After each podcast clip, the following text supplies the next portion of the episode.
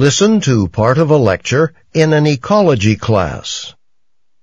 So, um, continuing our discussion of ecological systems, whole systems, the main thing to keep in mind here is the interrelationships. The species in a system, uh, and even the landscape itself, they're interdependent. Let's take what you read for this week and see if we can't apply this interdependence idea. Mike? Well, um, how about beavers? Ecosystems with beavers and waterways. Good, good. Go on. Like, well, you can see how it's so important because if you go back before Europeans settled in North America, like before the 1600s, back when Native Americans were the only people living here, well, back then there were a lot of beavers. But later on, after Europeans. Okay, wait. I see where you're heading with this, but before we go into how European settlement affected the ecosystem, tell me this. What kind of environment do beavers live in? Think about what it was like before the European settlers came. We'll come back to where you were headed. Okay, well, beavers live near streams and rivers, and they block up the streams and rivers with like logs and sticks and mud. You know, they build dams that really slow down the flow of the stream. So then the water backs up and creates like a pond that floods the nearby land. And that creates wetlands. Okay, tell me more. Well, with wetlands, it's like there's more standing water, more still water around. And that water is a lot cleaner than swiftly flowing water because the dirt and sediment and stuff has a chance to sink to the bottom. More important for our discussion, wetland areas support a lot more varieties of life than swiftly flowing water. For example, there are more varieties of fish, of insects, lots of frog species. And then species that rely on those species start to live near the wetlands too.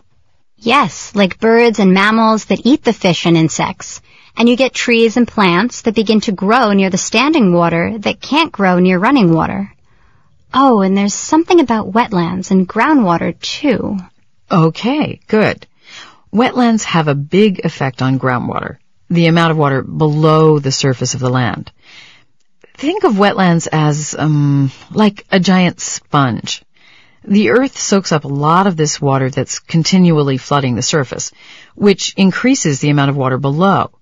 So where there are wetlands, you get a lot of groundwater. And groundwater happens to be a big source of our own drinking water today. Alright, so back to the beavers. What if the beavers weren't there? You'd just have a regular running stream because there's no dam. So the ecosystem would be completely different. There'd be fewer wetlands. Exactly. So now let's go back to where you were headed before, Mike. Uh, you mentioned a change that occurred after Europeans came to North America. Yeah.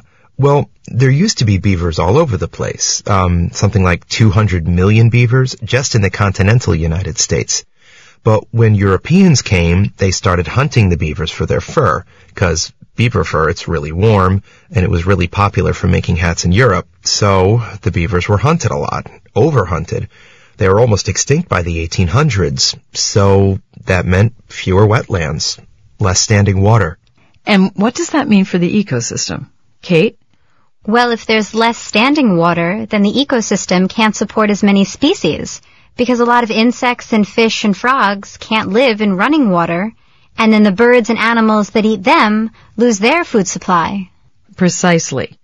So the beaver in this ecosystem is what we call a keystone species. The term keystone kind of explains itself. In architecture, a keystone in an archway or doorway is the stone that holds the whole thing together and keeps it from collapsing. Well, that's what a keystone species does in an ecosystem. It's the crucial species that keeps the system going. Now, beaver populations are on the rise again, but there's something to think about. Consider humans as part of these ecosystems. You've probably heard about water shortages or uh, restrictions on how much water you can use, especially in the summertime in recent years. And remember what I said about groundwater. Imagine if we still had all those beavers around, all those wetlands. What would our water supply be like then?